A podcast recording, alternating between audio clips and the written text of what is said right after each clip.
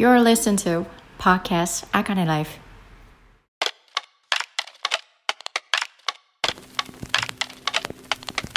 ウェイカム to Akane's Radio 皆さんこんにちは、あかねです。今日のトピックはセルフラブについて、えー、またゲストをですね、お呼びしました。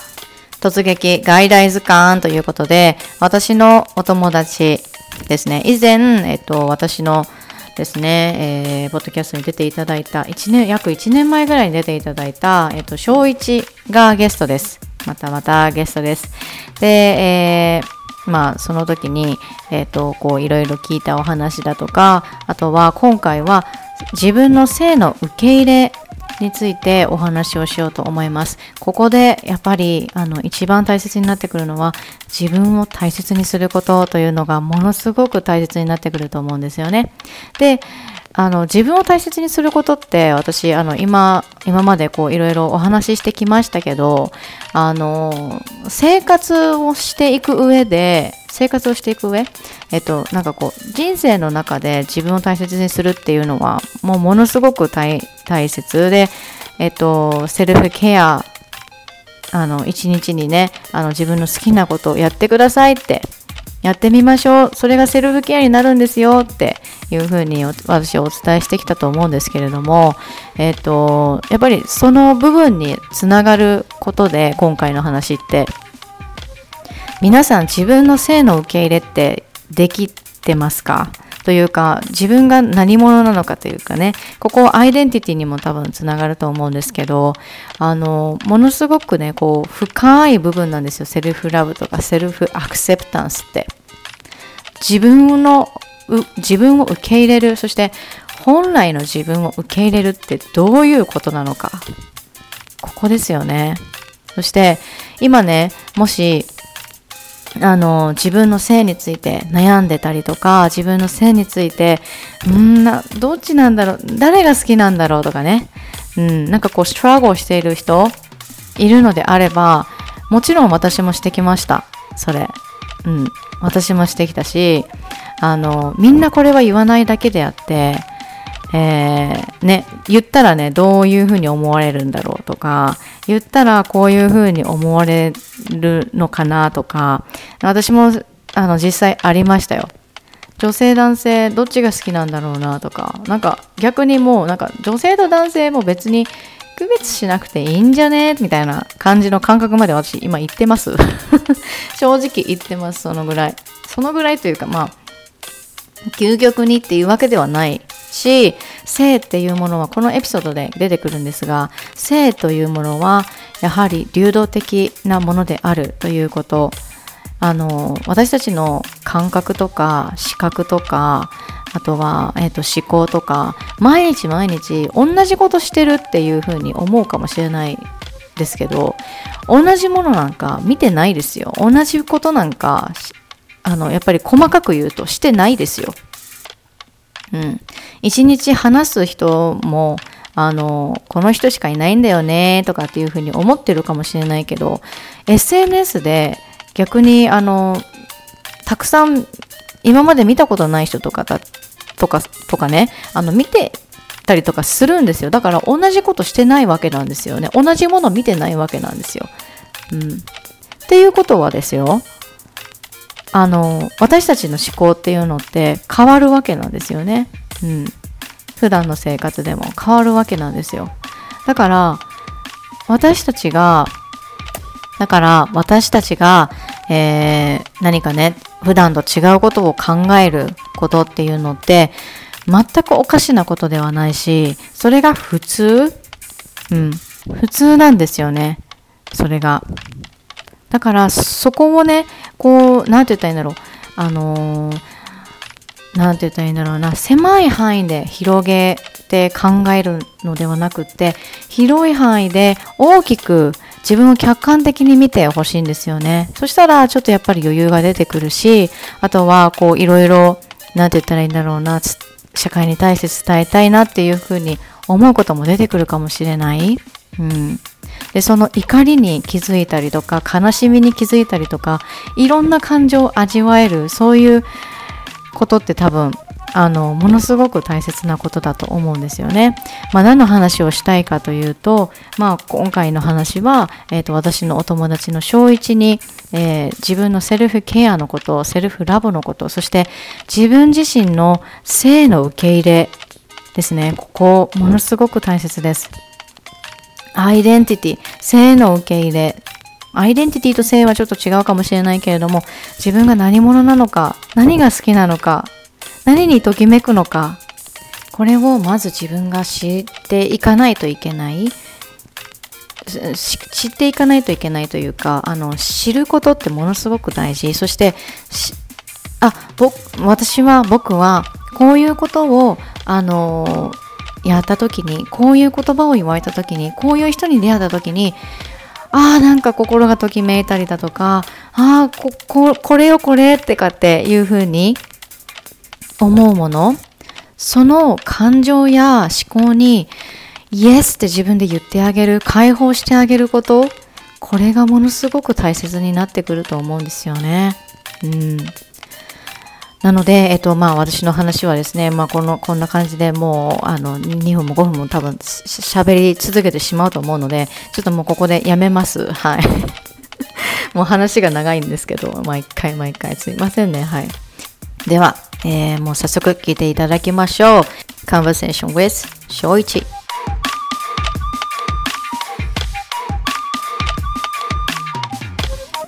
ょっともう取るね。うん、了解。なんかもういろいろ話し出したから、なんかピースされた今。ピースされた。OK、じゃあ、そんな。マジで何その、そのあの、な何やったっけこれ、韓国バージョンのハートやんね。何やったっけ？うんうん、そうよ。それなんて知らんけど、名前。コリアンハート？名前知らん。コリアンハート？名前知らないんです。まあまあまあ、とりあえずこう、こんな感じで今日はやっていきたいと思います。今日の、はい、あの、ゲストは、えー、翔一くんです。翔一くん、あの、私の大学の友達、あこの大学名は言って大丈夫？うん。うん。えっと、関西外大の出身2人、あの、小一と私なんですけど、大学の時に知り合いました。そして、えっと、大学を卒業して、こう、なんやろ、あの、ちょうどね、1年前に実は小一出てもらってるんですよね。うん。あの、はい、ポッドキャストあかねライフに出てもらってるんですよ。だいたい約1年ぐらい前。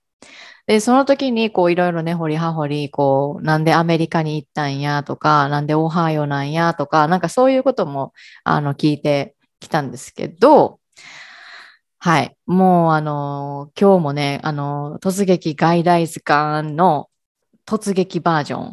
本当に突撃バージョン。はい。もういきなり決まったね。もう今回は。うん。うんなんですけど、えー、その翔一くんにまたちょっと、あの、いろいろ質問をしてみようと思います。そして、今日のトピックは、セルフラブ、セルフあラブス、セルフアクセプタンス、性の受け入れ、自分自身を受け入れること。これについてちょっと、えー、翔一とお話をしていきたいと思います。では、まずは、えっと、翔一のあの自己紹介からお願いします。こんにちは。こんにちは。え？違うよね。なんか反射的に言ってしまったけど、はい、どうぞ、すみません。お願いします。はい、えっと、ささっき紹介にあったように、あの、大学時代、あの、あかねと、えー、っと、うん、大学知り合知り合って、うん、で、うん、卒業後は、まあ1年前にも少し話してると思うけど、ね、そあ卒業後に2年ぐらい日本で働いて、うん、で、そっから、えー、アメリカに来て、うん、で、うん。あの、まあ、最初の1年は、あの、モンタナ州っていうところの大学で、あの、日本語を1年間教えて、うん、で、その後、えーうん、今いるオハイオ州に引っ越しをして、うんうん、で、それは、あの、大学院で日本語の教え方を勉強するために来て、で、ちょうど1年前、あかねと、あの、ポッドキャストに出させてもらった時は、うん、あの、大学院生の1年目が終了したところやって、うん、で、今、また1年経って無事に5月に、あの、大学院を卒業して、うん。うん。そう。うん。ですごいありがたい、ありがとう。うんで、すごいありがたいことに、あの、今いるオハイオ州立大学っていうところで、うん次の1年間、あの、日本語の講師として雇ってもらえることになって、うんそそれはなんか、あれなの？あの、大学の方から、いや、うん。あの、正一さんやってもらえますか？みたいな感じで声がかかったん？あの、そう、大学っていうよりかは、今、あの、自分が所属してる、あの、イーストエイジアン・ランゲージズっていうデパートがあって、ぶうん。学部？うん。があって、そこの学部の、あの、うん、あの、取り締まってるっていうか、うん。あの、上の先生、日本語の先生が、うん。あの、ちょっと興味ありませんか？っていうふうに声かけてくださって、うんそう、ありがたいことに、うんえ、もう一年。あ、もう一年、じゃあアメリカでうん日本語講師としてうん働ける。そうですああ、なるほど。で、はい。まあ、あれよね。は、博士号を取ったの？これはね、修士号に。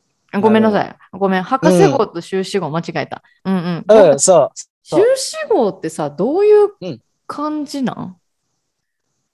もう大学4年間で学位を取って、そこから2年間、まあ勉強して、で、もちろうんインプットだけじゃなくてアウトプットが必要になるから、たくさん、あの、大学の、アメリカの大学っていうのもあって、たくさんあのレポートやったりとか研究みたいなのは、あの、ししたんやけど、うん。うん。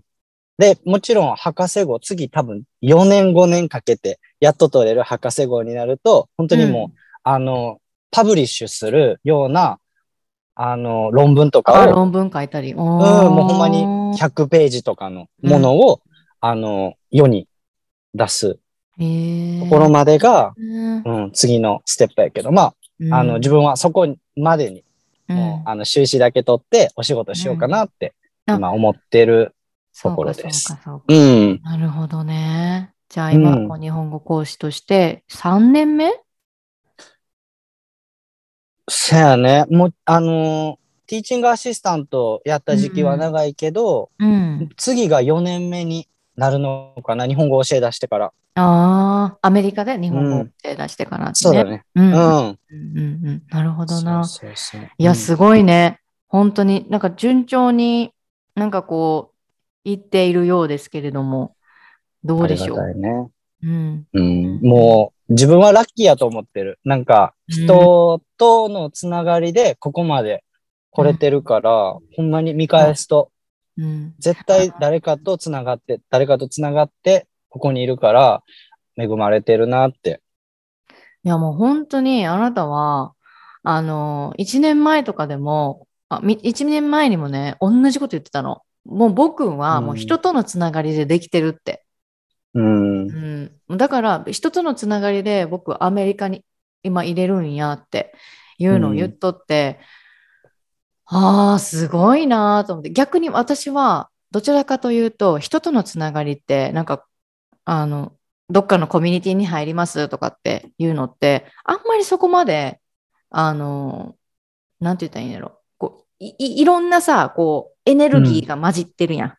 いうんいろんなエネルギーを、こう、どちらかというと、こう、吸収しちゃう方やから、うん。こういろんなことに気づいて吸収吸収しちゃう方やから、つながりっていうのが、すごく最近まで、え、何つながりってみたいな感じの感覚やってん。う。ん。感覚やったんけど、いやでも、あの、人とつながってみたら、やっぱ、ほんまに思いもよらんところで声かけてくれたりとか、うん。あるよね、本当に。うん。うん。ある。うん、それでこう自分をこういろんなところに派生できたりだとか、なんか、うん。あの、なんて言ったんやろ。それで初めて、あ、一人で人間ってやっぱ生きていかれへんねんなっていうのを感じるよね。うん。うん。思う。うん、何を思う。でもなんか、あれよね。あの、ちょっともう、今回は、まあ、セルフラブ、セルフアクセプタンス、そしてちょっと今からはセルフケアのことについてちょっとお聞きしたいんやけど、それもね、やっぱり自分を大切にする、自分のことをこう好きになっていくとか、自分のことを認めてあげる一つの手段やと思うんやけど、なんか、最近頑張りすぎたって、あの、聞いたんやけど、体調を崩したの？そうなん。う。うんん。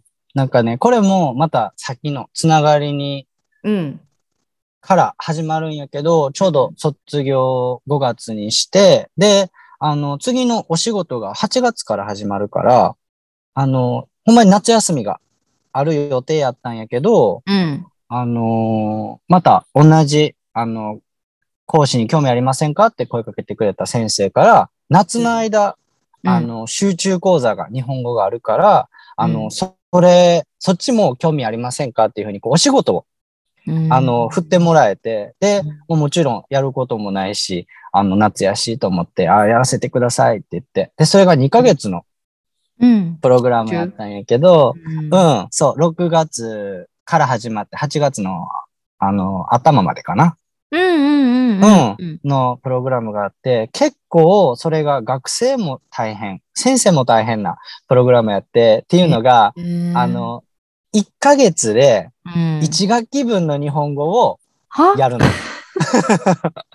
もう、だから学生もほんま丸1日勉強するし、先生もうん大変な次の日のレッスンプラン作って。今日は教えてっていう風なようなもううん。感じで、だから2ヶ月で1年分の日本語をするから、やっぱすっごい詰まってて、で、俺も、まあもちろん頑張る、頑張って教えるし、学生も頑張ってくれるしっていうので、あのー結構、ほん、結構ほんまに根詰めて、ずっと仕事ばっかりしてて、うん。うん。うん。うん、で、もちろん学生のためにっていうのもあるし、うん。あのー、2年生を教えてたんやけど、自分が2年生のメインの先生やって、っていうのですごい責任感も感じてて、この自分がちゃんとしいひんと2年生の子たちがうまいことで、あの、日本語を学べへん。っ分ていうので、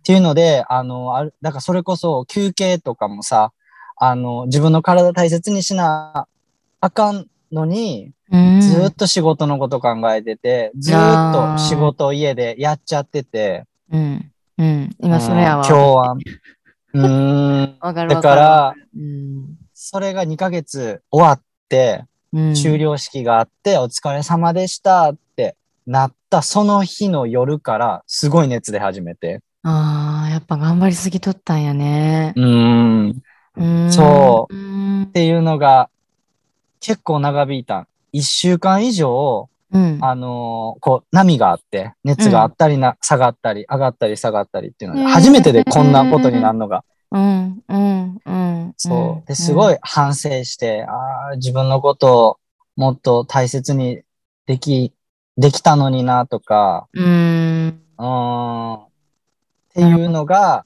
うん。つい最近の出来事。あ、本当。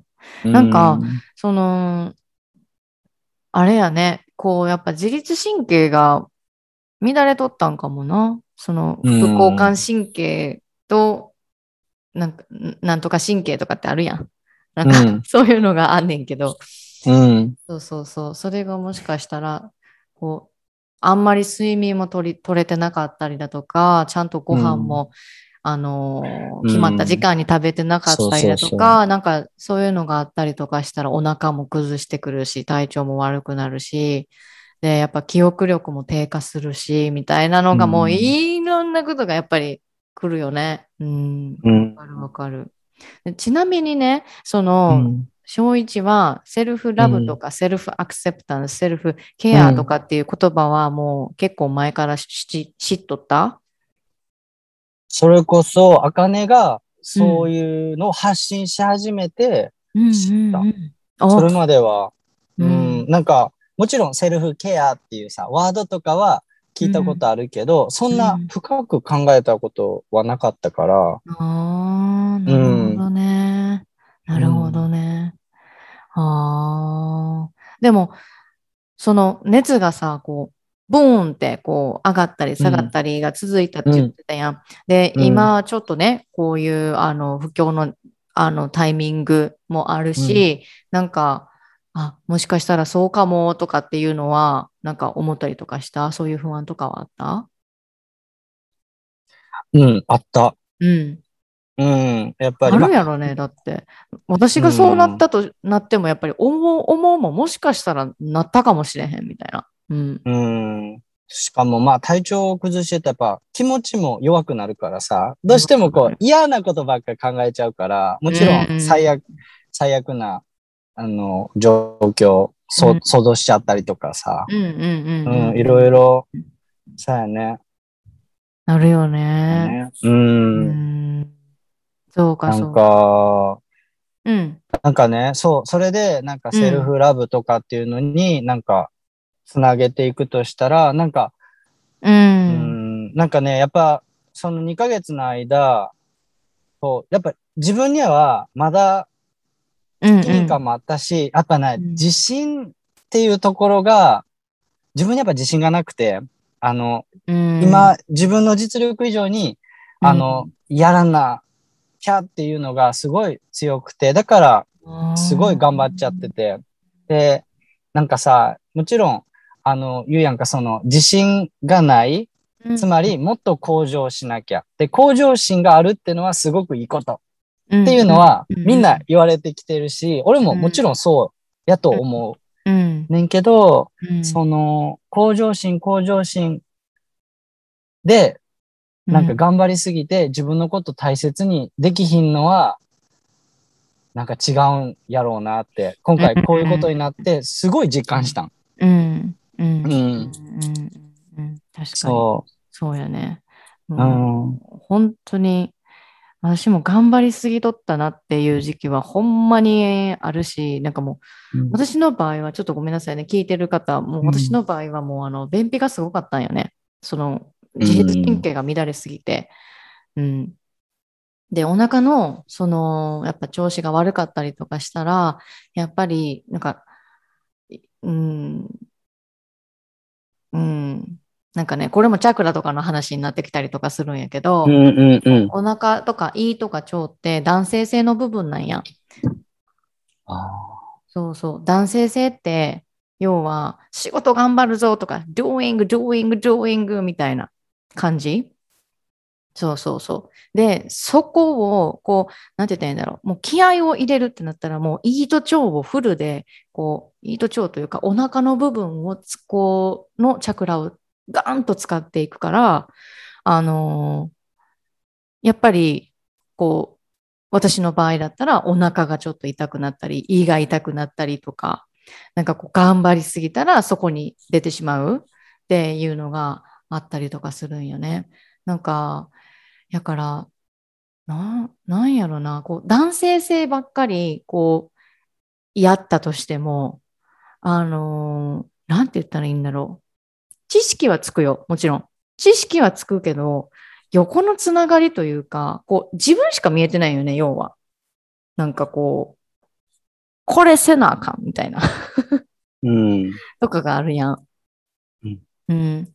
でもそういう時って、周り見え、ほんまに見えてないから、でも、自分の目標というか、自信をも持ちたいとか、もっとこう、上に行きたいとかっていう時は、もう絶対その、あの、なんて言ったんやろな、男性性っていうのは必要なんやけど、でも男性性ばっかり伸ばしても、バランスがすごい悪いんよね。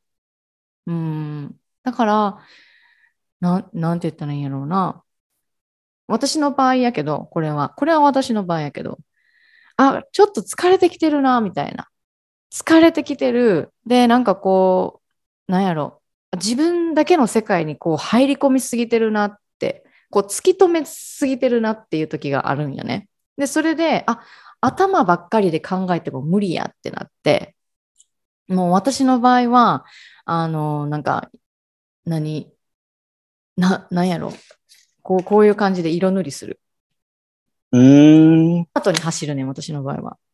うんあうん。そうそうそうそう。アートに走って、こう、なんやろな、自分の中の感情と、思考を、アートを使って、なんて言ったらいいの？整理するというか、うん。うんなんかその、ぼーっとする時間っていうのは、ちょっと私に、にあの、私にとってはちょっと難しいかな。さっきも言っとったやん、うんあの、翔一もさ、うん。あの、仕事をしているときに、えっとしあ、仕事してなくても仕事のこと考えてる。何か考えてる。うん。うん。で、いうときってもう絶対に頭がパンクするね。頭がパンクするし、脳に入る情報量ってもう絶対決まってるから、もうそうなった時には、もう絶対になんかこう、あのデジタルデトックスするとか、なんかそういうことをやらないと、もう情報が入りすぎてて、あのーやっぱ気になるよね。そうそう。気気になるじゃないなんかこう、あ、携帯な、携帯の着信になったとかさ、うん。あ、これちょっと返信せなあかんかもさ、か、あ あかんかもとかさ、なんか気になるけど、うん。でもそれって私たちの脳の作りなんよね。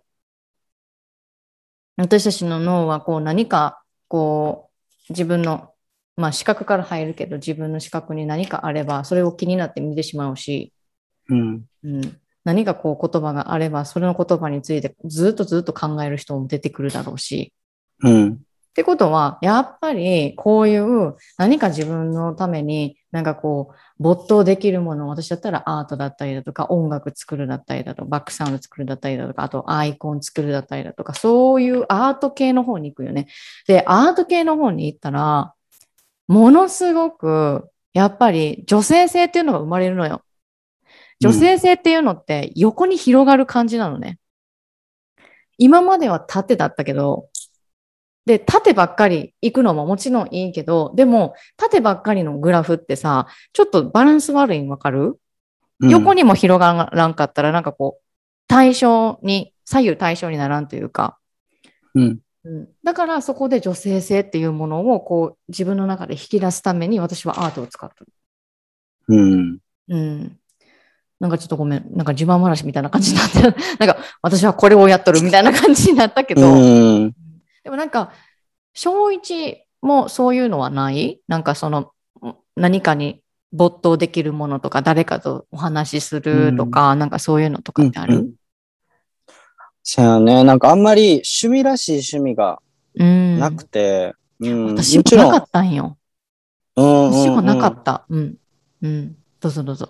そう。あ、でもそう。だから、そうやね。だから友達と会ったりとか、うん。お話ししたりとか、そういうのは大好きやし、よくするけど、まあでもそれぐらいかな。なんかそのの、女性性、さっきその男性性、女性性って縦横って話してたので、その女性性の部分をじゃあ、あのー伸ばすうん。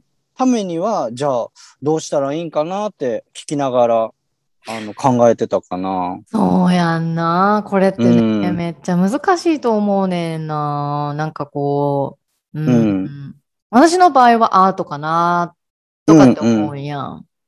う。うんん。でも、人によっては、ちょっとやっぱ違うかったりとかするやろ？そうやね。うん。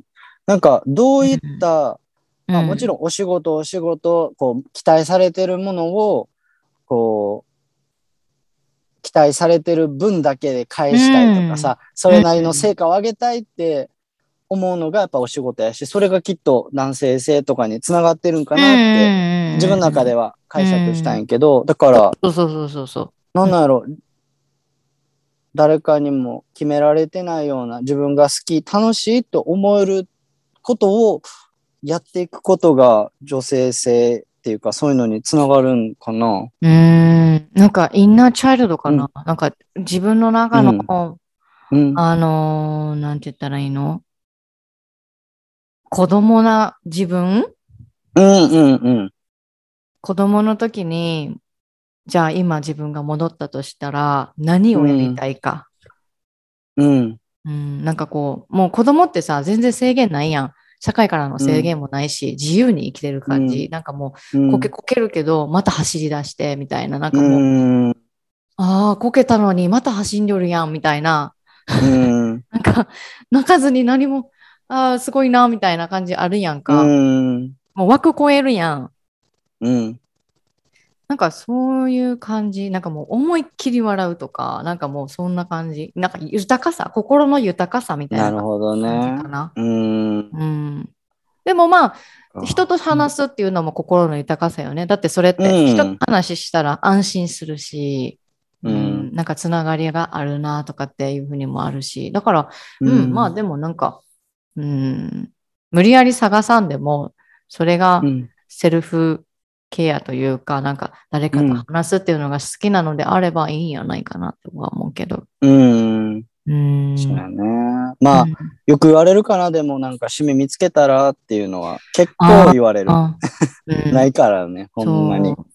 うんう。でもなかった。本当になかった。でも趣味は、なんか、あった方がいいってとか、あの、うんなんて言ったらいいんやろうな、こう、よく言われると思うね。で、私もよく言われてた。よく言われてたけど、でも、あのその、それ言われてた時って、自分に対して、あの、矢印を向けてなかった時なんよね。うん。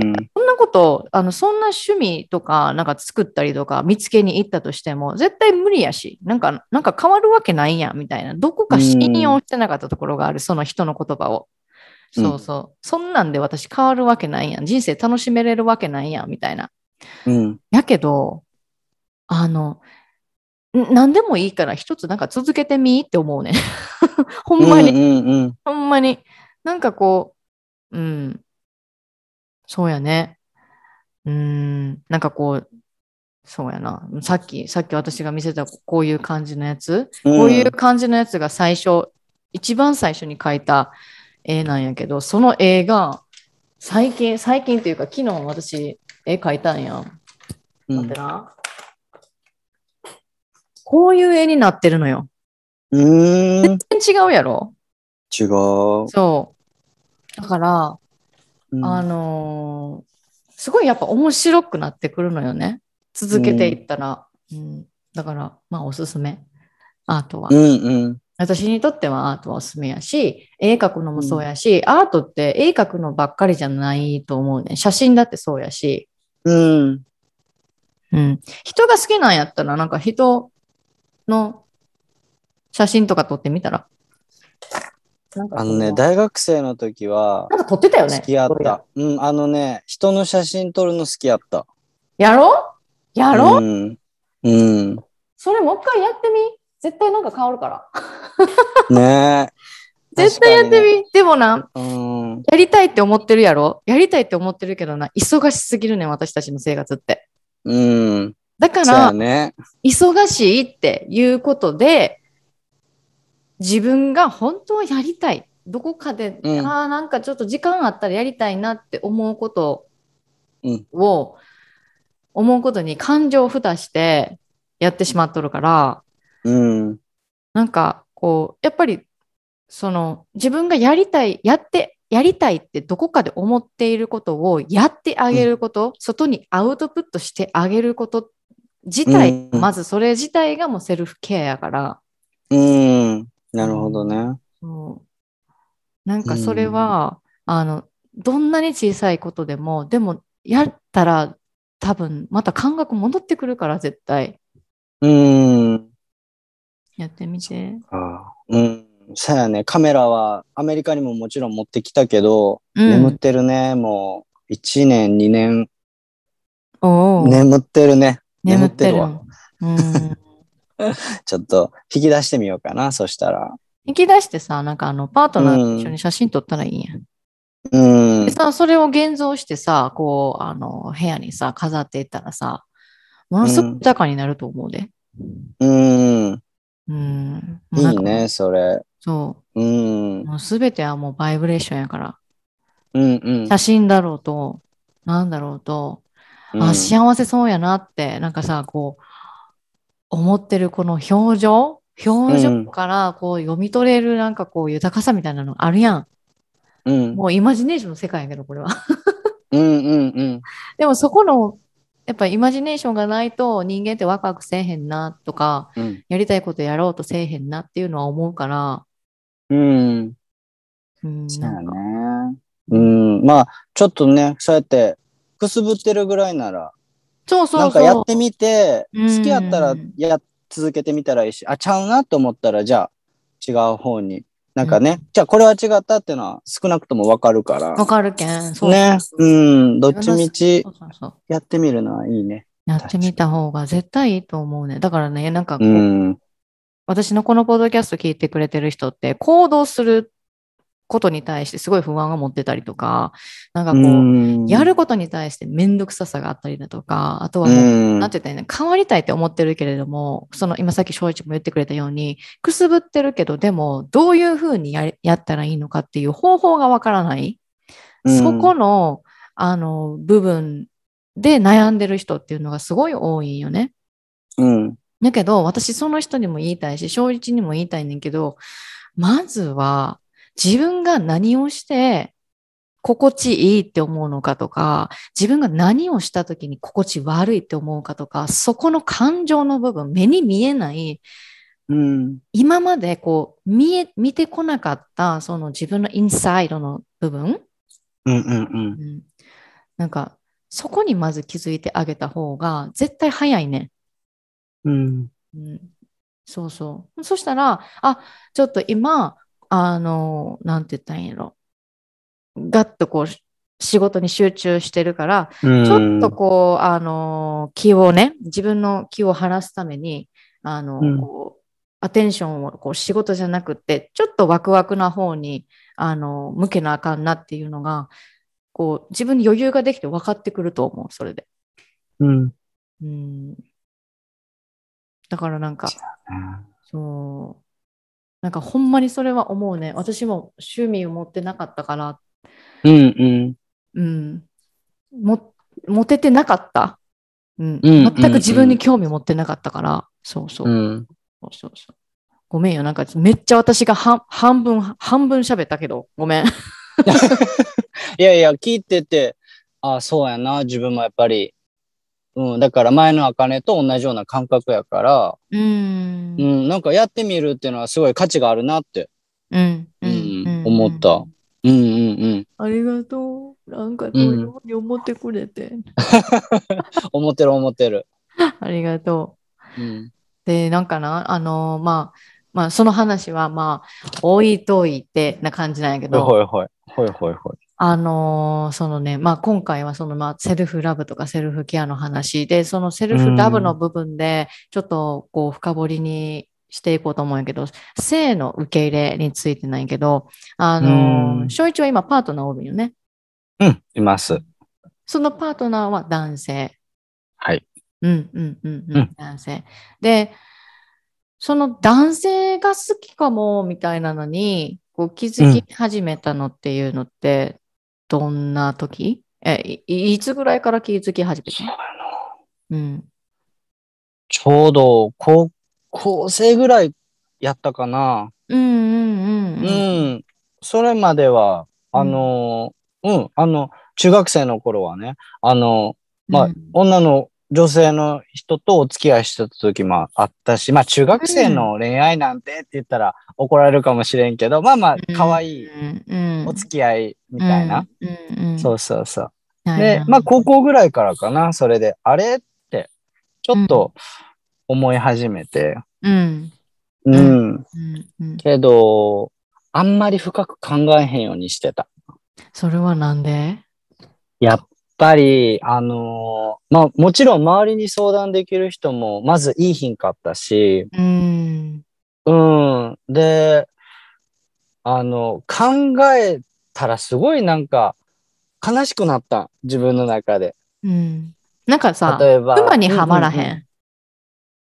うん。うん、そうそうそう。ほんまにそうド。ロドロしてるよな、あのーなんかあれ、ああいうイメージって。うん。そう。なんかね、あの、中学生の時までは、こう、うんあの、自分の親が、ほんまに、二十歳、二十一で、あの、俺のこと産んでて、じゃあめっちゃ若いやん。じゃあ今50ぐらいってことかな？そう、ちょうどな、うちのお母さんが今年50になるんやけど、えちょで、うちのおかんと同じ同い年やん。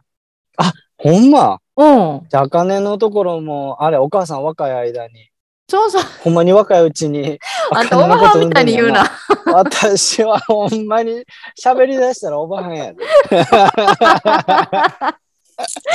もう最高。うん。はい、うんうん。で、そう、うちのおかんといつもこんな感じやもん。うん、いいよ。全然。一緒に喋ってんねんけど。まあうん、でもそれもあって、やっぱうん疑問持たへんかった。あ、じゃあ自分もある意味高校卒業して大学行くんか行かんか分からんけど、うん二十歳前後で結婚して子供産むんちゃうかって。中学生の時とかさ、なんかもう漠え、然と子供を産むってどういうこと？小一が産むってこと？あの、産ん俺でもらうってが産むんことやんな。じゃなくて、産んでもらうよ。そうそうそう。子供ができるか。子供ができると思ってた。うんうんそう。でもなんか高校生になって、あれ？ってなった時に、もちろん、うんじゃあ、あれ？っていう、じゃあ男性のことが好きです。じゃあ男性、うん。女性とはお付き合いしない未来を漠然とまた考えてみたら、うん。あれ？誰とも結婚できひんし、子供もできひんし、うん。あ、じゃあ年取っても孫とか大きい家族もいいひんから、うん。全然明るくない未来やなっていうところにさ、もうパーってたどり着いて、なるほど。考えるの嫌や。やめとこうってその、たどり着くスピードが多分、小一の場合は早かったんやろね。そうやね。もう、もあ頭のない漠然としたうん、考えではあったけど、うんそこにたどり着いちゃったん。うんもうスッて。うんううなるほどな。でうんそこにたどり着いた時に、まあ、すっごいさ、もうなんか、うーってなるよね。うーってなった。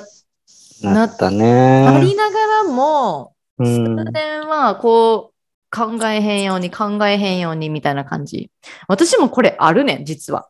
実はあうるねん。んうんうんなんか、あの、私自身、なんかこう、私って誰が好きなんやろうみたいな。まあ、男性と付き合ってきたけど、でも誰が好きなんやろうみたいな。まあ、全くフリーの時ね。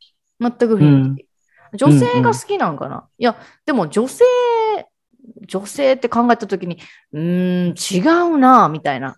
私の場合はそう,、うんうんそうなった。で、うんで、やっぱり私も、あのーその気持ちはわかる。考えへんようにしてた気持ちはわかる。うんめちゃめちゃわかる。だって、なんかもう、うえーって感じやもん。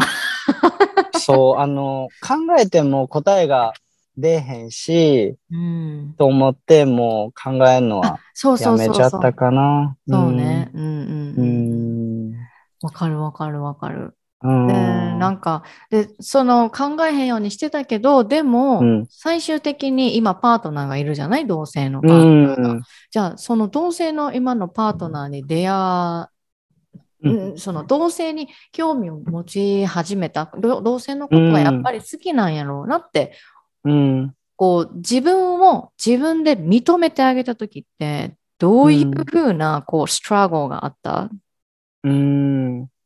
なんか、自分の場合は、うん。あの、まあ、やっぱりさ、その、なんていうの？あんまりそういうタイミングっていうのがなくて、例えば、わ、自分のことを認められへんかったけど、こういうきっかけがあって、あ、自分は自分でいいんやなっていうのは特になくて、やっぱりうん。周りとそんなに違わへんねんなって、あの、思えたからっていうのがきっかけやってんけど、まあ、それは、あ合わの、へんねんな。う。うん。ん、大学かな？大学に入って、で、うん。特に、あのね、あかねと一緒に行ってたあの大学は、留学生がすごい多かったから、っうん。ていう関係で、あの結構自分の性自認を、あのあ周りの人にも、あの、まあ、えなんていうの、あ、自分はゲイだよとあか、うん。あの、うん、バイだよっていうのを、その、うん。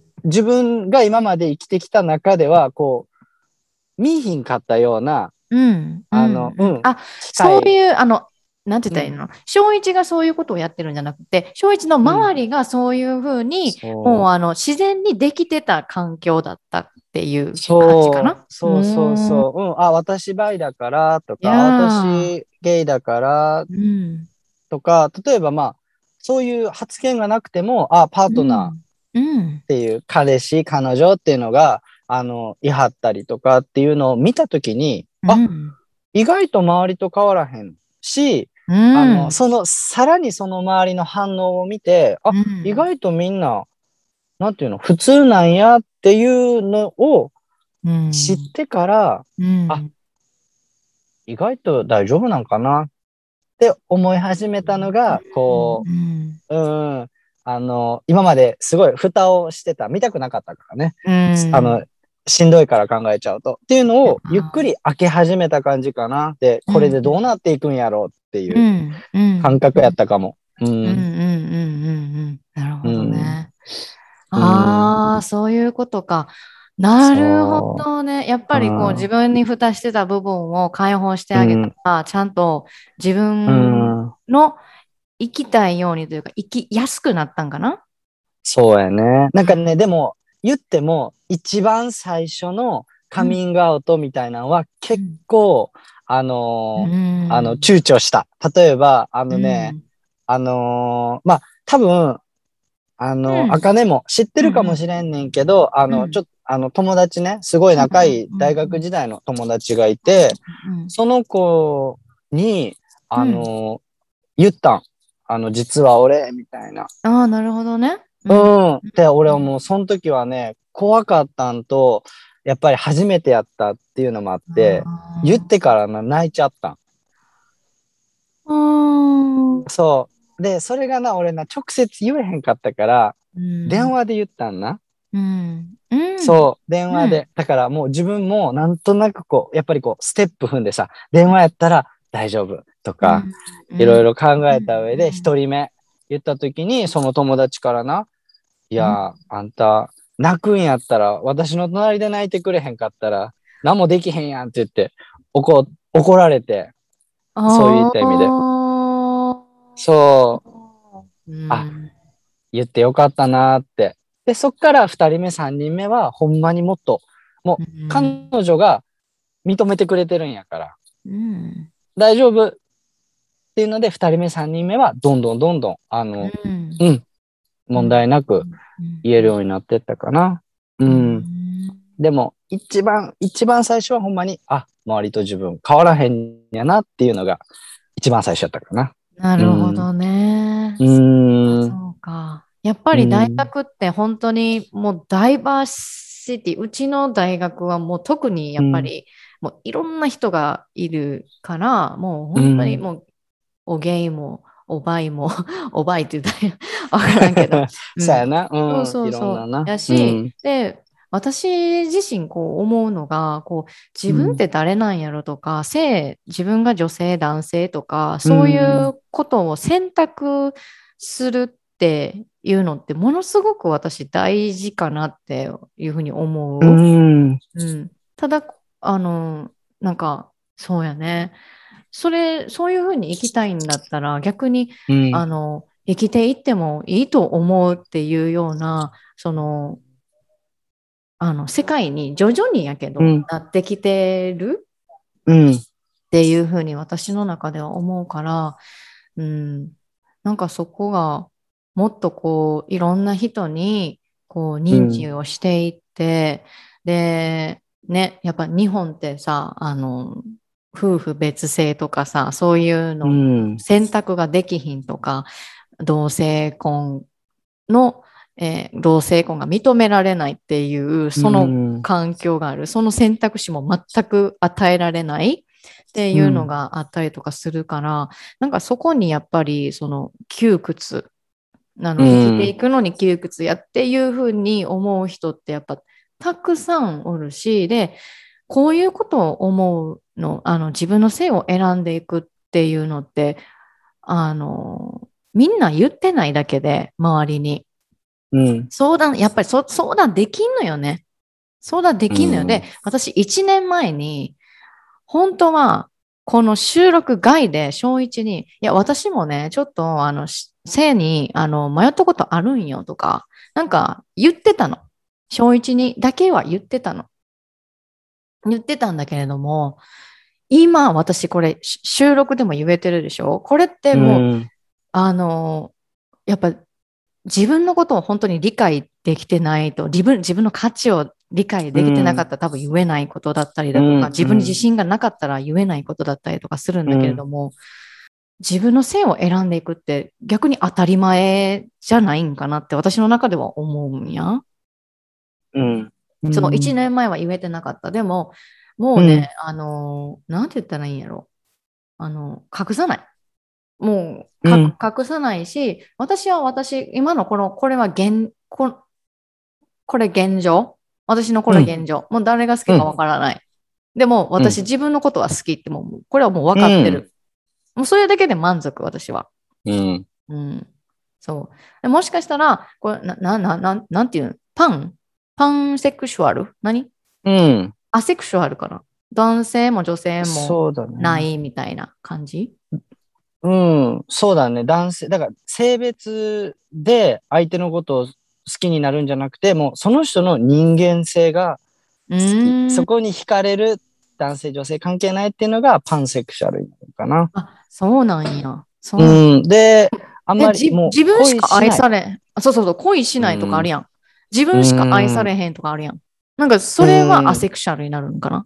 そうだね。あの、うん、それはアセクシャルに当てはまる可能性が高いからなうん。だからなんかこう、いろいろね、今こう LGBTQ、えー A プラス？プラス A 何？そんないっぱいあんの？そう、そんないっぱいあるねん。あ、そそんないっぱいあるねん。そう。う。うん。やけど、でもあれってうんもうほん、ね、今さっきその、あの、なんて言ったらいいの？翔一も言ったけど、そんないっぱいあるのって。う。うんんもうね、あるねん。そう。あるし、うん。それに当てはめていきたいとか、なんかうん。当てはめていかんといかんのかとか、なんかそういうのもね、やっぱりうんいろんな人、いろんな意見があるからね、やっぱり。ううんん。まあでも、その、えっ、と、女性で女性のことを好きな人はレズビアンですよとか、なんかそういう、うん。あの、基本的なって言ったらいいんかな、その知識というか、うん。そういう人も、まあ、名前で知っていく、そういう人もいるんやなっていう、うん。なんかそれはすごい、うん、必要なんやろうなとは思うけど、うん。そそういう人たちを理解しようっていう風になると、あ、こういうものが代表的でありますよ、みたいなな。うん。うん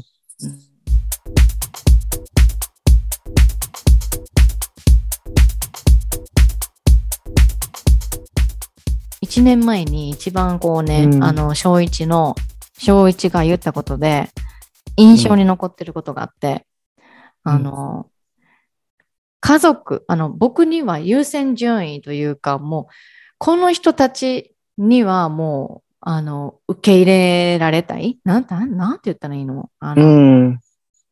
認めてもらいたいっていううん。の人たちがもう家族やったって。うん。で、家族以外に認めてもらえれば、他はもう何も思わん。他に受け入れられなくても、受け入れられないその状況が来ても、それはもう、なんて言ったらいいんだろうな。うん。うん、なんかそういうことを言ってたんやけど、ややっぱ今もやっぱりそれは、あそれはというかやっぱり、やっぱ家族っていうのは、小一の中で、あの、一番こう、優先順位が高かったところ。そうやね。今でも変わらず、うん。そうかな。うん。もちろん最初にそうやってあの、あの、話した相手は、もちろん家族じゃなくて友達やった。うん。うん。うんけ、ど、あのーまあ、それもあったおかげで、やっと家族に話すことができて。で、うん。で、あのーまあ、一番最初に言ったのは、まあ、お母さんやってんけど、うんまあ、あるあるよね。男の人やったらお母さんに言ってっていうのは、よくある話やけど、っていうので、うん、すごい心配やった。けど、お母さんがそれで、うんっていうふうにこう、分かってくれたうん。感じやって、うん。うん、で、やっぱり自分の中で家族ってすごい大事な存在やから、そこが自分がどんな人間なのかっていうのを、とりあえず、ただただ知ってほしかった。で、うんさらに、それを受け入れてくれたっていうか、受け入れたか分からへんね。でも、うん、とりあえず理解はしてくれた。うん。うん。うんっていうのは、うん、自分っていう人間を認めることができたかな。家族がうん。すごいでかい。ほんまにでかい。うん。うん。そうか。うそう。ん。ちなみに、お父さんはどんな感じだったん、あの、お伝えしたときは。お父さんは、違うね。お父さんはな、俺直接は言ってないの。ああ、なるほどね。あれね、家族が5人家族で、弟、妹、自分、お父さん、お母さん。なんやけど、他にはみんな言ったん。直接。うん。うん。でもお父さんだけはな、伝えられへんくて、直接。なるほど。それは何かそう。いや、あの何？もともと仲仲が悪いの？ー悪いとかじゃないねんけど、あのね、うちお父さんなんやけど、あのーあれじゃないの。あのー離婚して再婚してるお父さんで。なるほど、なるほど、なるほど。で、も、うん。自分がほんまに3歳とかの時やから、うんああの、認識としては、もうお父さんな。他のお父さんはいい日の自分の中で。うん、うん、ううん。ん。なるほど。け、ど、こ子供の時は結構生意気やって自分が。あまりお父さんとうまいことコミュニケーションが取れへんかってんな。えー、うん。っないよね。ていうのが、そうなん。うんっ。ていうのもあって、結構大きくなっても、ちゃんとちゃんと、あの、あー深い話とかをする中ではなかったから、うんなんかちょっと照れくさいっていうか、今更なんやねんっていうところがあって、うん。うん引きずってる。それがまだ言えてへんところ。あ、自分から直接ね。あーなるほど、うんなるほど。知ってるかもしれんねんけど、うん。お母さんからうう言ってそうそうくれてるのかもしれへん。かもしれん。そう。そうか。なるほど、そね。ていうところかな。お父さんに、そうな、家族からのサポートがあって、やっと認められるって言ってんねんけど、最後のキーがまだな。そこが、うんお父さんっていうところが。うんそううんうん。まあ、でもあれやんね、そそうの、うんなんて言ったらいいんやろ。I'm ready って、ready じゃなかったら言わんでいいし、うんなん。か、言う言わんは、言ったからいいとか、なんか言わんかったから悪いとか、うんそういうジャッジじゃないよね。うん。うん。うん。うん。そうやね。だから、言うときはもう何やったら、はい、これパートナーですってもう見せるぐらいで言った方がうんやりやすいかなと思ってるそ。の方がもう変に、うん、自分はこうですっていうより。うん。う。うん。ん。うん。うん。うん。その方がいいと思う。ね。うん。こんな感じかな。うん。まあ、それもまた最初に戻っちゃうけど、でもまあ、うんありがたい。恵まれてるなって思う。ほんまにつ。ながりがあってね。うん。親も、親もそうやし。か兄弟も、うん。ううん。ん。周りの人も、友達もね、本当に。OK、うんそうか。じゃあ、もし今、うん。その、自分の性自身うん。を、うん。こう、受け入れるのに勇気が、こう、いる。勇気が必要やなって思ってる人うん。に向けて、なんか、どういう言葉を言ってあげたい？勇気が必要というか、まあこれが、うん。まあ他人から言われて、あ、できるとか、なんかその、あ、これやりたいと思っとるのに、なんかね、あの、単純に考えたら、あの、行動の部分ね。あ、これなんか昔からこれやりたいと思ってるのに、あの、今すごいくすぶってて何もできひんとかっていう人、そう、そ、そんなね、なんか、あの、うん、単純なことじゃないと思うんやけど、うん。簡単なことじゃないと思うんやけど、なんか、そういう人に向けて、うん。うん本当の、本当に自分らしく生きたいって思っとる人に向けて、あの、小一から何かお話しできることとかってある？そうやね。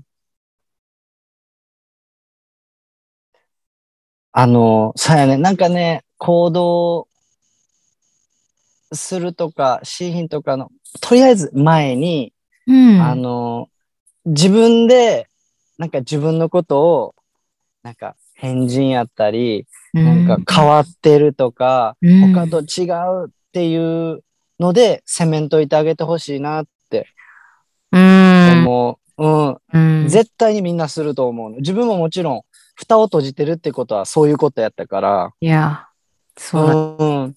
うんそう。でも、だからって言って、あのーなんていうの？じゃあ、さらけ出せよっていうことも、また違う話やから、とりあえず、あのー風、なんていうの？ネガティブではあってほしくないなって思う。自分のこと、うん。言葉で自分で傷つけんといてほしいってことやろ、そう、そう。伏せるなら伏せてても全然いいの。他の人に言わなくても大丈夫。それは大丈夫。ただ、自分で自分のことを傷つけんといてあげてほしいなってうーん。思うかな。ううんん。簡単なことじゃない。すごく綺麗なこと言ってるけど。そうそうそう、うんこれはもう本当に簡単なことじゃない。これはもうあの、うん。何？性とかそういうことじゃなくても、あのうんね、私はちょっと、例えば、うん。私の場合だったら体が大きい。体が大きいし、胸が大きいから、うんあの、なんか、こう、今でもね、やっぱり思うの。こう、写真とか撮った時に、うわ、気持ち悪い、こんなに私の体でかかったんや、とか、思うのよ。そう。うん。だから、どれだけ、その、マインドセットとか、なんかこう、言ってる人だ、人でも、やっぱ、できないこととかってやっぱりあったりするし、まだ、まだう得ん。られないことだってあったりするし、うん。なんか私は可愛くないとか、ね、なんかその、言言って自分に言ってしまう人とかも多分いると思うけど、でもそんなことをしたとしても、うーん、そうね。なんか、もう辛くなるだけよね。そう。そうやね。う。うんなるほどなう。そうんか、そうか。了解です。うんありがとうございます。本当に今日は。なんか、いえいえ。うん。あの、私が喋りすぎた、あの、男性性、女性性の話はちょっともうカットをさせていただきますので。あ、カットすんの？そっか。こっちはもう楽しく、楽しくてかためになって聞けたけど、写真撮ろうかなって思う思えたし。うん。本当？あ、じゃあもう、うんそうんうんそのまま流すわ。そうそうそう。作品を楽しみにしてるから。うん。どっち、どっちでも。うんあ。りがとう。ありがとう。うんで、やっぱり最後にやっぱこう言いたいのは、その、1年前に、あの、うん。私、翔一が言ってくれたことですごい印象に残ってるのが、性は、性に対、性に、性は流動性があるっていうふうに言ってたから、言ってて、で、これに対して私、あ、納得できたの。なんかすごく。うん。私に、あの、なんか、本当に、あ、人としうんて、一人の人間として生きていいんや、みたいな。うんそう。で、私たちの思考とか考え、あの、何、アイディアとか、見ているものとか、毎日毎日違うじゃない？だから、うんだから、毎日一緒な日なんてないのよ。うん毎日一緒なことを思ってるのってないのよ。うん。本当は。毎日一緒なことしてるっていうふうに思ってるかもしれんけど、内容がやっぱり中身がどこかで違うのよ。うん。うんそう。だから、私たちの思考っていうのは変化していってるのは当たり前だし、自分がやりたいって思うことが変わることっていうのも当たり前。うん。まあ自分が好きな対象が変わっていくっていうことももちろんそれも当たり前。それと、あの、今さっき、えっ、と、その思考は変わっていくから、うん。うん。性だってもちろん変わっていく。当たり前。それはもう当たり前のことと一緒に、あっていうふうにつなげたいんやけど。うんうん。うん。だからこうね、こういろんな人がこういるこの世界で、うん。うん、やっぱりこう理解しない、もう旗から理解しないっていうのって、あの、すごくもったいないこと、もったいないことだし、私たち生きている存在、私たち生きている意味っていうのって多分お互いに勉強させてもらうためだと私は思っとって、いろんな人がいるから、うん。で、いろんな人とやっぱり関わっていくことによって、いろんな人、いろんな考えを受け入れていけるようになるし、あ、この考えは自分はちょっと合ってないかもな、とかっていうことにも気づいていける、相手がおってうん初めて気づいていけることやから、もううん勉強させてもらっているっていう感じだと私は思う。うん。うん。うん、だからもうなんかゲイだからとか、バイだからとか、うんなんかそういうことじゃなくて、もうその人としてうん。もう見るっていうのがやっぱり一番大事なのかなって、うん、すごく思そうやね。う。うんね人の心は豊かやからね。豊か。ほんまに。ね。うん。もう、ねね豊かに生きたいよね。本当にそうそう。そう。寝底は豊かやね。どんだけ尖っとっても。そうやね。ほんはいまに。うんうんうん。そう思本当にそう思います。もう今日は本当にありがとうございます。もう長いことを話してしまいました。申し訳ございいえいえ、ません。こちらこそ。ありがとうございます。ではまたなんか何か機会があったらもうぜひぜひまた出てください。もんで今日はもうあのリユニオンができて本当に良かったです。あー楽しかった、こっちも。元気な姿見れてよかったわ、ほんま。ピースしたスされた。真っ暗闇でな。な暗闇でな、もうほんまに。顔の、なんやろな、これ。すっごい、ちょっとしか照らされてへんよ。真っ暗やもんね。ごめんね、本当に。全然大丈夫。全然大丈夫。はい。ほんま、何か、あのね、あったら、あの、ぜひぜひ、また、ポッドキャストアカネライフも出てください。はい。ぜひ。はい。うんでは今日は、えっ、と、げ今日のゲストは、翔一くんでした。本当にありがとうございました。ありがとうございました。はい。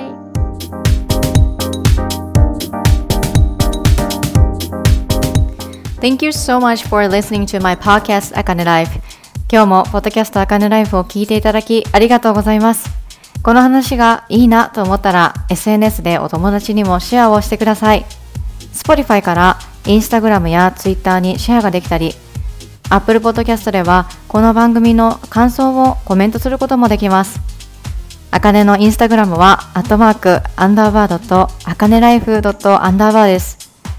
皆さんのフォローや DM、投稿へのコメントをぜひぜひお待ちしています。ではまた来週お会いしましょう。See you next time. バイバイ。